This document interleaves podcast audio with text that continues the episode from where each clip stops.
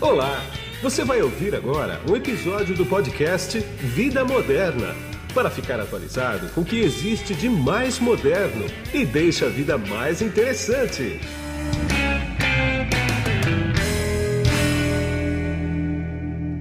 Olá, você que se conectou aqui no podcast Vida Moderna. Quem está comigo aqui hoje é o Dr. Flávio Fidense Lima, que ele é cirurgião bucomaxilofacial. Tudo bem, doutor Flávio? Tudo bem, Guido. Show de bola. Muito obrigado aí pelo, pelo convite de participar aí com você é, do podcast Via Moderna. É um prazer aqui tirar qualquer dúvida sobre cirurgia ortognática, um tema que sou mega apaixonado.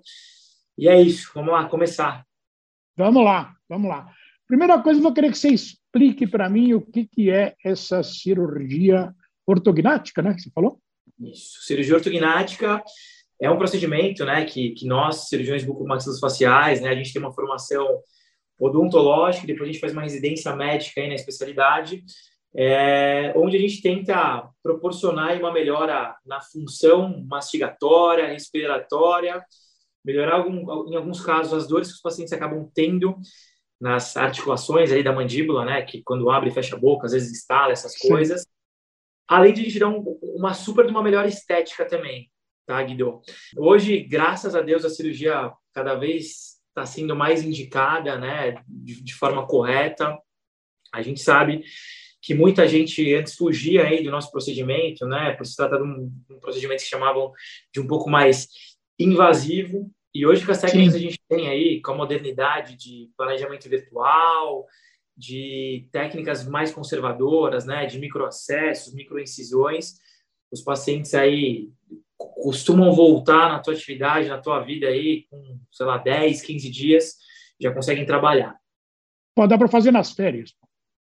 A maioria, putz, basicamente vou te falar que assim, ó, o ano que, que eu mais operei, talvez, os pacientes foi, sei lá, esse ano, ano passado, por é. conta é. aí do, do, né, do, do, home office, que muita gente acabou de se tá. readaptando ao trabalho.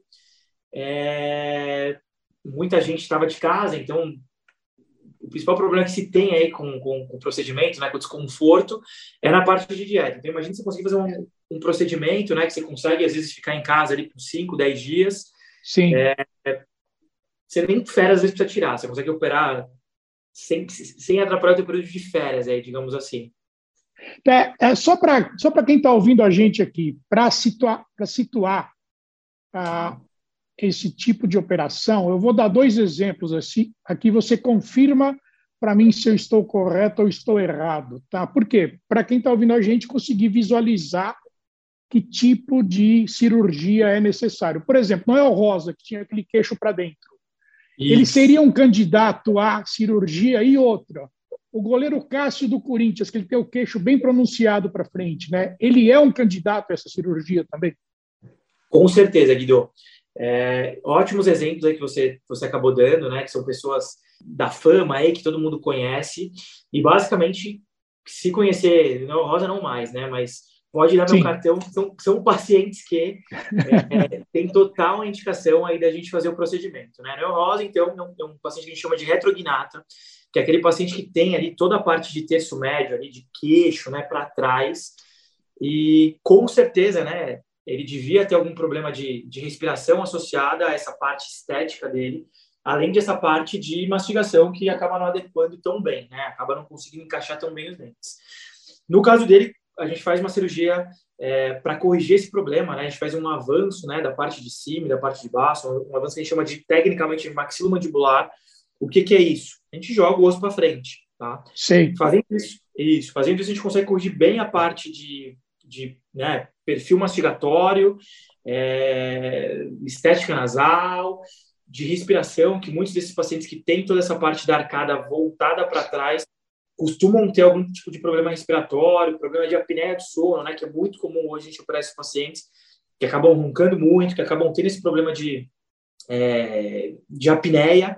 Então, Sim. é uma faculdade muito linda, né? A gente consegue corrigir muita coisa. Graças a Deus, a gente está na boca do, do, da especialidade médica aí.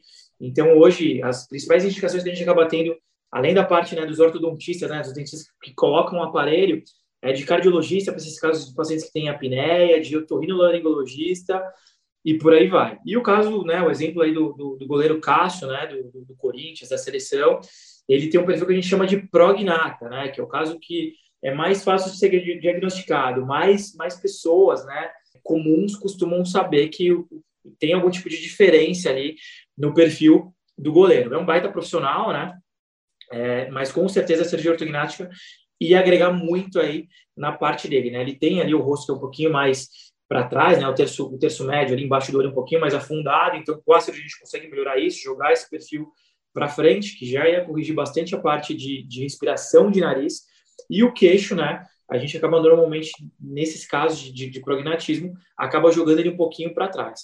Ótimos exemplos aí da gente conseguir identificar um pouco mais aí quem tem o, o, problema, como, como o problema pode ser diagnosticado e como a gente pode tratar isso. Tá.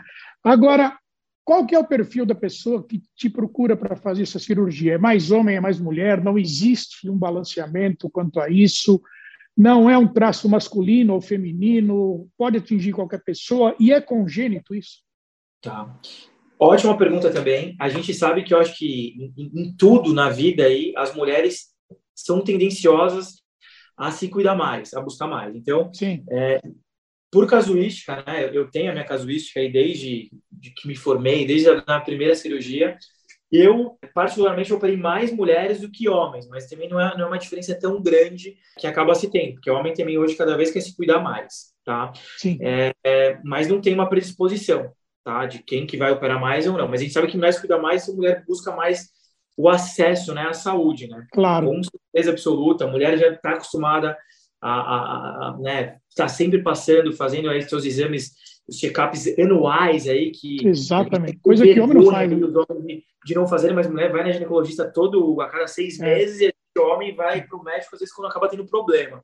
Né? Exatamente. É, é, é, um problema que assim é, muitas vezes é um, é um, problema congênito, né? Não é um problema tão adquirido, mas a gente sabe que pacientes que às vezes sofreram algum tipo de trauma na infância acabam Sim. tendo às vezes um, um, déficit, né, um atraso na parte de formação óssea mesmo, né, então um atraso tá. na, no desenvolvimento acaba sendo um candidato, às vezes, a cirurgia ortognática lá para frente. Mas a maioria dos casos são problemas congênitos, né, que são esses problemas genéticos. Então, às vezes, a mãe tem, Sim. o pai tem. O grande problema que a gente tem né, no, nosso, no nosso país, é que é um país lindo, que a gente tem muita diversidade étnica, né? Então, tem muitos claro. candidatos de ortognática aqui. Imagina que você pega, sei lá, um descendente de italiano que casou ali com um descendente de africano. Com tá. certeza o gene vai mudar ali muito é, e acaba tendo mais problemas aí em relação a isso. Não é que em outros países não tem, né? Estou até no fellowship, né, na Bélgica, e aqui também se tem muitos casos aí de, é, de cirurgias. É, o lugar que eu estou aqui é um centro aí de referência que acaba tenho muitos pacientes aí operados aí da Europa. Então, o problema é que se tem muito aí é, ao redor do mundo, acho que a escola brasileira, né? No Brasil, a gente tem grandes cirurgiões que são mega bem formados, mas acaba sendo mais um problema congênito do que adquirido mesmo, com certeza absoluta. Entendi. Qual é que é o grau de recuperação? Quer dizer, é uma recuperação complicada, dolorosa, tranquila hoje em dia? Como é que é? Hein? Eu, graças a Deus, eu posso falar que eu, que eu me formei talvez na, na época certa e na, na, na, especialidade. A gente sabe que, sei lá, há 20, 30 anos atrás, o próprio, né, o principal indicador, que era às vezes o dentista ali, o ortodontista, ele tinha medo de indicar a cirurgia ortognática, falando que era uma cirurgia um pouco mais invasiva, né? Porque tá. é, o paciente ficava com a boca fechada, basicamente. Sim. Então, o paciente fazia a cirurgia e ficava 45 dias, basicamente, com a boca fechada. Nossa. E até hoje, às vezes, tem pacientes que vêm no consultório e perguntam para a gente se a realidade é essa. Ah, doutor Flávio, eu vou fazer a cirurgia, eu vou continuar ficando com a boca fechada? Não. 100% dos casos, hoje, a gente faz né, a, técnica de fixação interna. Então, o rosto é, uma, é um lugar que a gente consegue é, engessar o paciente. Então, Tá. Com o advento né, das, das placas, né, das, das, mini placas de titânio, os parafusos, a tecnologia que a gente tem hoje de conseguir fazer todo o planejamento virtual aqui no consultório antes de operar Sim. nossos pacientes, a gente consegue proporcionar um pós-operatório muito melhor para os pacientes aí é, do que se dava 10 anos atrás, né? Ainda bem.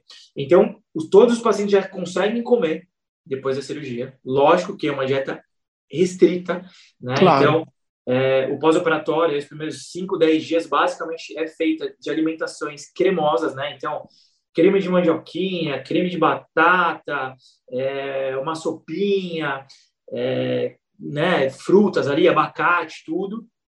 E a gente acaba entrando com uma dieta hipo, hipocalórica. Então, se trata o paciente com uma equipe multiprofissional, né, junto com um fisioterapeuta. Eu, eu costumo indicar os meus pacientes para uma fisioterapia precoce. Quanto antes a gente começa com a fisioterapia, menor o edema e melhor a parte de pós-operatória dos pacientes.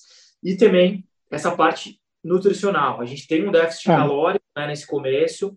É, então, alguns pacientes, até por conta desse déficit calórico, às vezes acabam apresentando um pouco de queda de cabelo, é, né, pele mais oleosa. Então, para se evitar tudo isso, que o paciente ele se adeque também numa dieta específica, ele coma de hora em hora aí nos primeiros 5, 10 dias. Depois disso, os pontos aí que são os pontos internos, né, que é tudo, toda a cirurgia é feita por dentro da boca.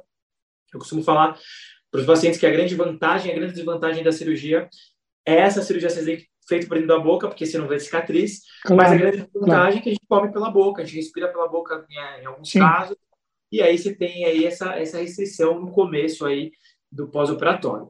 Academia, putz, no, né, churrascaria, essas coisas, a gente pede para os pacientes esperarem aí até 30, 45 dias, que vai ser o tempo que essas placas e parafusos elas vão estar, tá, né, fazendo uma ponte para a consolidação óssea Entendi. e o paciente ele conseguir voltar aí para a atividade dele normal aí 100% depois de uns 60 dias com certeza absoluta. Me diz uma coisa, já que você vai ter que afastar ou colocar para frente, né, a parte de baixo da boca, pelo que eu estou entendendo, né? Se eu estiver errado, você me corrige. É, tanto a parte de baixo quanto a parte de cima. A parte de cima, as duas, né? Isso. Com a a gente consegue fazer o que quiser, Guido. Ainda mais hoje tá. essa parte de planejamento virtual, hoje eu consigo pedir uma tomografia para o meu paciente. Ah, sim. É. Consigo escanear meu paciente aqui no consultório. A gente já faz um planejamento, faz escaneamento de face, às vezes faz um planejamento para esse paciente para mostrar mais ou menos um predictivo de como que vai ficar. Então a gente mexe tanto às vezes na parte de 99% dos casos a gente mexe tanto na parte de cima, que é a maxila, Sim. quanto na parte de baixo. Daí a gente consegue melhorar estética, né, dessa dessa parte de terço médio de fase, essa parte de baixo ali. Tá. E às vezes até do nariz a gente consegue melhorar também com, com a cirurgia. Entendi. Existe casos em que vai afetar a dentição, por exemplo, tem que tirar alguns dentes ou implantar dente, alguma coisa desse tipo assim, ou não? Não, basicamente, é, toda cirurgia, a gente precisa, né, para o preparo para a cirurgia, que muitas vezes o paciente ele precisa usar um aparelho ortodôntico, né, ele precisa corrigir tá. a posição dentária em relação à posição óssea. Toda a nossa cirurgia, a gente mexe em base óssea, tá? tá? tá. Então, ah, putz, vamos usar o de novo aí o exemplo do, do, do Cássio, né? Então, o osso dele está para frente. Teoricamente, se fosse fazer um tratamento compensatório, o que, que você ia tentar fazer? A gente tentar jogar os dentes para trás. Sim. Pelo menos ser ali um, um encaixe dos dentes. Mas em Sim. casos muito é, né, discrepantes, a gente não consegue só fazer esse, essa, essa correção dentária. Então, coloca-se o dente na posição do osso e depois com a cirurgia ortognática, a gente costuma jogar né, o, o, osso na posição certa, a base óssea na parte certa. E aí, com esse advento né, dessa tecnologia que a gente acaba aliando, acho que o grande segredo hoje da, da, da, da especialidade da técnica cirúrgica é a gente aliar a tecnologia né, para o nosso paciente para proporcionar um pós-operatório melhor para ele, que a ideia é essa. Claro. A gente faz a cirurgia que ele volte é, com o menor tempo possível para a atividade dele. Então, com essa tecnologia do, do advento do planejamento virtual, a gente consegue dar uma previsão de como que vai ficar, né? Esse, esse, é, é, é, essa cirurgia é o grande segredo, acho que do de tudo. Lógico que não é 100% aquilo que vai ter. Claro, é uma coisa fazer claro, todo o planejamento claro. no computador. E a outra coisa que eu costumo falar ali é né, o refinamento cirúrgico, né? O, o, o detalhe de cada cirurgião com, com, tecido mole. Sim. Que é super importante também, eu acho que, acho que talvez seja o mais importante. A mão do cirurgião é o mais importante sempre. Outra coisa que eu queria saber é o seguinte também.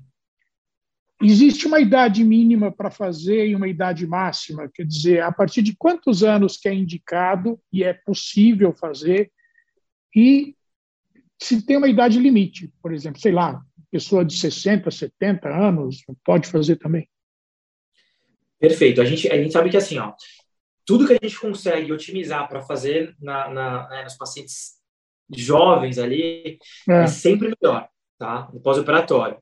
Um, porque o paciente jovem, ele, ele, às vezes acaba sendo mais paciente do que um, um, um claro. paciente na, na, fase adulta, na fase é. É, é um pouco mais avançada. Para a cirurgia ortognática, a gente tem que esperar todo o desenvolvimento ósseo, né, para a gente não ter nenhum tipo de recidiva, né, da nossa cirurgia depois, porque a gente sabe que o crescimento ali da, da, da mandíbula, né, do osso de baixo, ele Sim. se dá pela porção ali do côndilo, né, que é aquele ossinho que fica perto do osso ali, que às vezes tem alguns pacientes que têm algum, algum tipo de, de disfunção que acaba instalando. Então, o crescimento todo é feito por ali. Como a gente consegue saber? A gente sabe já né, que clinicamente mulher ali depois do, do, do, do, período de puberdade até 15 anos ali é o, é, o, é o, pico de crescimento e homem às vezes dos 17 aos 19 anos de crescimento. Outra tá. forma que a gente tem é pedir alguns exames, né? Tem um exame que a gente chama de cintilografia óssea, que a gente sabe com extrema exatidão se tem algum tipo de crescimento ósseo ainda nesse, nesse, nesse paciente. E tem aqueles exames básicos aí que muita gente fazia lá atrás, quando era pediatra, aquele exame de raio-x da mão, que a gente consegue tá. saber o quanto que está ainda se desenvolvendo, tá? Ah, entendi. A média de idade dos pacientes que costumam fazer cirurgia é aí dos 19, 20 anos até 34, é uma tá. média, a maior média, né, dos pacientes que costumam procurar a gente. Operei agora, há dois meses atrás, uma paciente de 68 anos, que a gente sabe que hoje, meu, sobrevida aí de todos, né, que a gente tem, é meu, 80, 90 anos, então, é, antes tarde do que nunca. Sim, com certeza entendi. absoluta. Entendi. Me diz uma coisa também. Qual é que é o resultado quando a pessoa se vê diferente, né? Porque ela vai se ver diferente, ela está acostumada a se ver de um jeito, ela vai se ver de outro, né?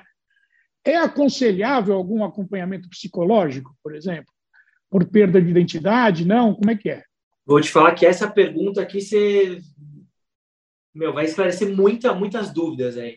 Basicamente assim, eu costumo falar para todos os meus pacientes. Primeiro de tudo, que mesmo o, o paciente tendo ali a, né, o diagnóstico do, do, do, do, problema, cada um sabe o seu momento para fazer a cirurgia. Isso é o, é o, é o, ponto principal. Ninguém obriga ninguém a fazer nada, eu acho. Né? Eu acho que tanto o cirurgião, quanto o paciente, quanto família, quanto pessoas ao redor aí, ao redor, né, desculpa, do, do, do, do paciente. É. Todo mundo tem que estar engrenado uh, ao, à melhora, tá, Guilherme? Com certeza esse é o, o ponto-chave. Outra coisa que eu costumo falar para os pacientes é que, assim, todo mundo tem a tua essência, tá? É, não é que você vai fazer uma cirurgia de rosto, que é uma cirurgia que, que tem ali um ponto de vista cosmético, estético muito importante. Sim, não é, é uma plástica, né? Isso. Ele vai mudar, acaba mudando, em alguns casos, muito, né, o paciente. Mas ele tem que ver que a essência dele é aquela. Então, não adianta você pegar, vir com uma foto, sei lá, do de uma Mariana Rui Barbosa, de uma é, Bruna Marquezine, fazer a cirurgia e falar, quero isso. Né? É. A gente tem que entender as limitações aí de, de, né, de cada caso, é, claro. tentar expressar isso para cada paciente. E aquilo que eu falei, é, alguns casos, né, a gente tem que trabalhar mesmo, alguns casos não, todos os casos eu trabalho com uma equipe multidisciplinar, é, em alguns casos, eu, antes da cirurgia, eu já acabo mesmo indicando o paciente aí para uma sessão de terapia, para ele saber onde ele está se metendo, porque às vezes acaba tendo mesmo uma, tendo uma, uma leve confusão de identidade aí no pós-operatório, mesmo a gente fazendo tudo para agregar. Eu, graças a Deus, eu, eu, sou muito próximo dos meus pacientes, eu sou muito realista com, com, com todos eles, né? E eu tento entregar realmente aquilo que eu falo. Na consulta pré-operatória, eu vou falar dos problemas aí que vai ter de pós-operatório, é, do que, que vai ser chato. Tudo na vida tem ali é, o, o teu preço, o teu custo, né? Então, o preço da cirurgia ortognática é ter um pouco de paciência, às vezes, no começo, em relação a essa parte de dieta, tudo. E saber até onde é o limite do que a gente pode fazer é, o procedimento do ponto de vista cosmético e estético. Como eu falei, há 10 anos atrás, antigamente só se falava em função. Hoje eu não consigo falar para o meu paciente, ah, vou fazer a cirurgia só por função mastigatória. Porque o paciente não quer fazer, ele quer fazer a cirurgia, ele quer melhorar a respiração e a mastigação, que são os dois primeiros quesitos aí que a gente costuma indicar a cirurgia ortognática. E a estética, meu amigo, se a gente não, não, não proporcionar uma estética melhor para o paciente, você pode ter certeza que ele vai ficar insatisfeito, ele não vai estar tá bem com ele mesmo. É, e hoje, né, o, o, esse ponto de vista estético das pessoas, né, é uma coisa que ele é muito, está muito forte na, na, nossa sociedade, com certeza Sim. absoluta. Sem dúvida. Plano de saúde ou plano de. que eu nem sei que plano que entra aí, se é o de saúde ou é o dental, não sei como é que é. Cobre essa cirurgia? Por obrigatoriedade, né? Tem a lei lá da ANS que todos esses problemas aí é, relacionados a desenvolvimento de arcada, de, né, de problema respiratório, de mala oclusão, as operadoras de saúde eles têm que cobrir, né, assim, dar cobertura tá. da parte de internação, da parte de material, né, de medicação que vai se usar lá no, lá no, lá no hospital, tá? tá. Toda a cirurgia ortognática é feita em âmbito hospitalar, então o paciente tá. tem que ter ali um plano de saúde ou ele arca, né, de uma forma particular aí com, todo, com todo, com todo esse custo.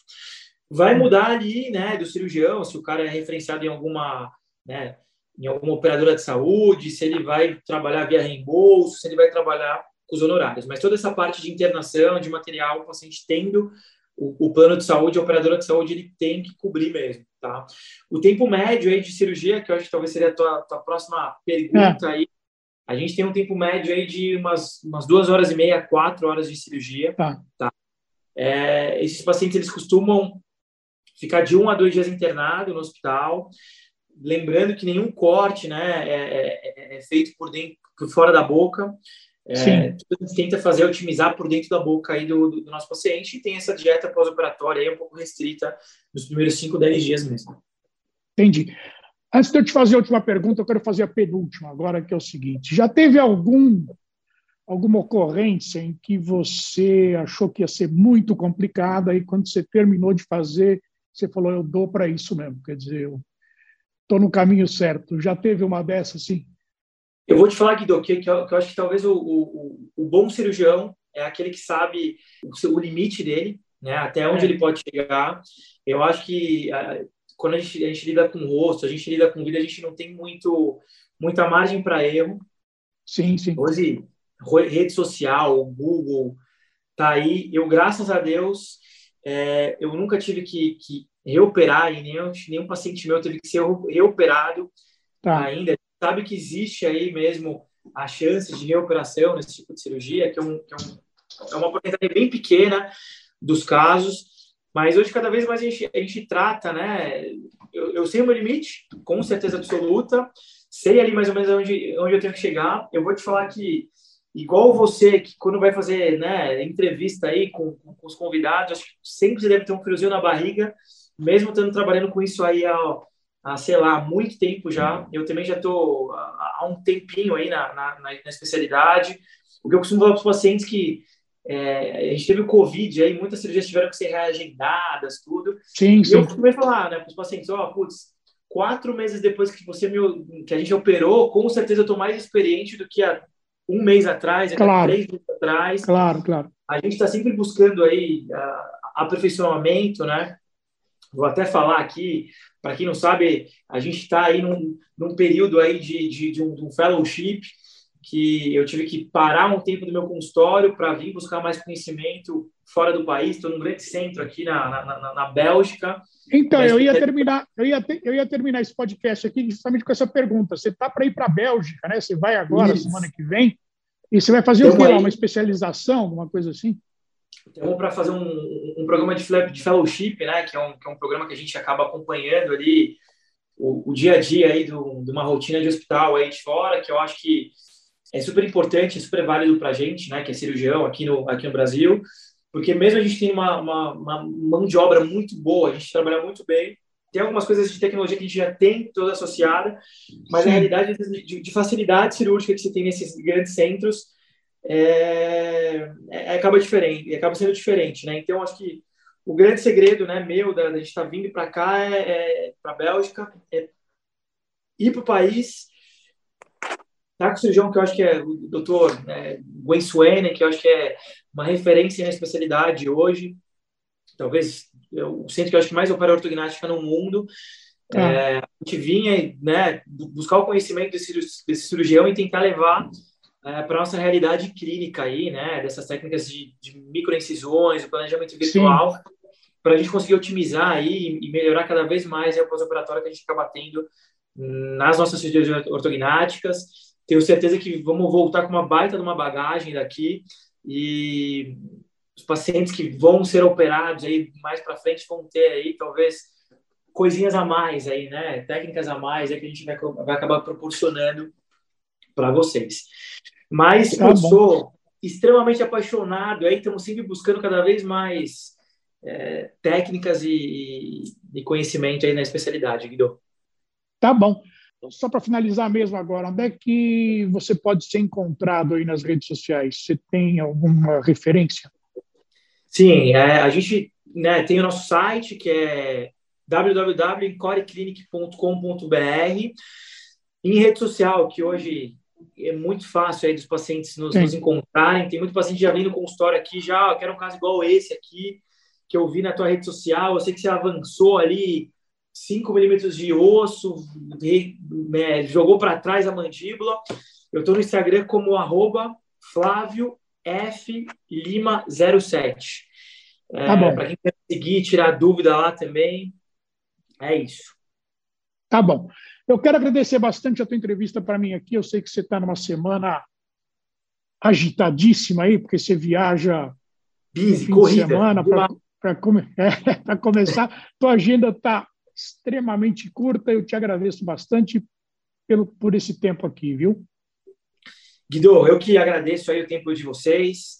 É, você, né, posso dizer assim que é um repórter aí muito respeitado aí há, há muito tempo. É um prazer meu estar com você. E eu acho que vai, vão ser grandes frutos aqui desse, dessa entrevista, desse podcast. Muito obrigado mesmo. Obrigado você aí, paciente, é, ouvinte que, que ficou até o final desse, desse podcast. Espero poder ter agregado um pouco aí na vida de alguém. Tá ok, a gente vai fazer outras, hein? Não vai ser só essa, não. Obrigado você que está aqui no Vida Moderna. Continue aqui, tem muito conteúdo bacana para você ver. E eu sou Guido Orlando Júnior, diretor de conteúdo e editor do portal Vida Moderna, que você acessa em www.vidamoderna.com.br. Tchau. Você acabou de ouvir um episódio do podcast Vida Moderna. Assine grátis nos apps Spotify, iTunes, Deezer, Tuning, Google Podcast e Android Podcast.